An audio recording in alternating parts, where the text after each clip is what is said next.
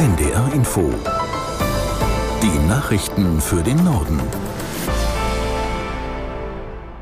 Um 7 Uhr mit Felix Sprung.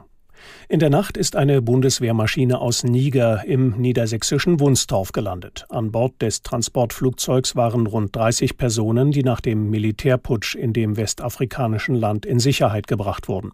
Aus der NDR Nachrichtenredaktion Britta Geldschläger.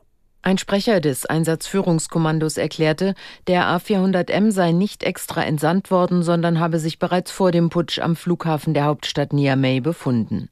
Nach Medienberichten waren rund zehn europäische Zivilisten und etwa 20 Bundeswehrangehörige an Bord.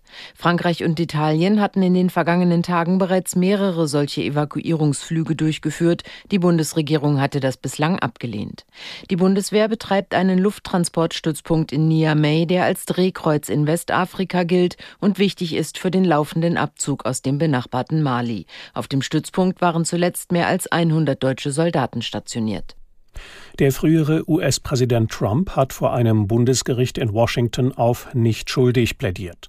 Vor dem Gericht war zuvor eine weitere Anklage gegen ihn verlesen worden. Darin wird Trump unter anderem vorgeworfen, sich mit anderen verschworen zu haben, um das Ergebnis der verlorenen Präsidentschaftswahl 2020 abzuändern. Die erste Anhörung in dem Verfahren soll Ende August stattfinden. Die Richterin versicherte, es werde einen fairen Prozess und eine faire Hauptverhandlung geben. Trump wiederholte nach seinem kurzen Gerichtstermin seine Vorwürfe, er werde politisch verfolgt.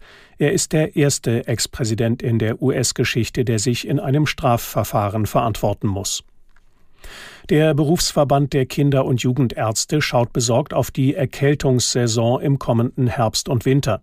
Verbandspräsident Fischbach befürchtet, dass Medikamente wie im letzten Winter knapp sein werden. Aus Berlin Birte Sönnigsen.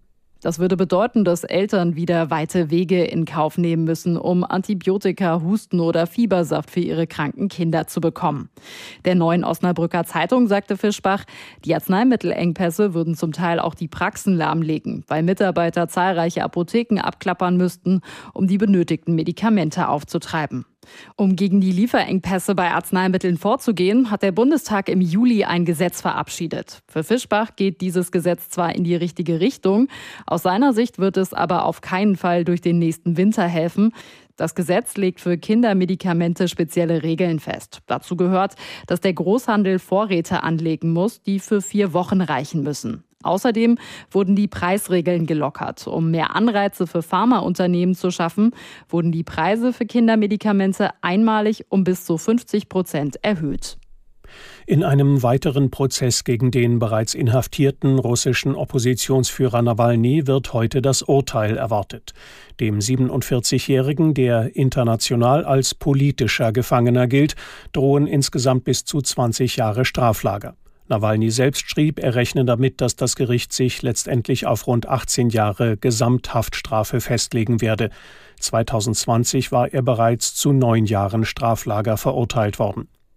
Menschenrechtler weisen immer wieder auf die angeschlagene Gesundheit Nawalnys hin, der im Sommer 2020 nur knapp einen Nervengiftanschlag überlebte.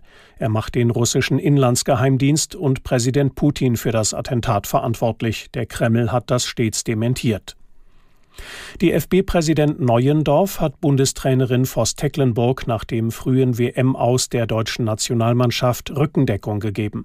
Voss Tecklenburg genieße nach wie vor das Vertrauen, sagte Neuendorf im ZDF. Aus Wyong Mark Eschweiler. Nach dem historischen Vorrunden aus wird die Mannschaft am Mittag im Teamquartier in Wyong nördlich von Sydney zurückerwartet. Dort heißt es Koffer packen und die Rückreise nach Deutschland vorbereiten. Die ersten Spielerinnen werden laut DFB morgen Vormittag Australien verlassen. In den nächsten Tagen reist der gesamte Tross dann nach und nach nach Deutschland zurück. Bundestrainerin Martina Voss-Tecklenburg stellt sich morgen Vormittag im DFB Medienzentrum in Wyong noch einmal den Fragen der Journalisten. Auch der Leiter Nationalmannschaften Joti Schatzialexio wird an der Pressekonferenz teilnehmen. Er hat bislang ein klares Bekenntnis zur Bundestrainerin vermieden. Soweit die Meldungen.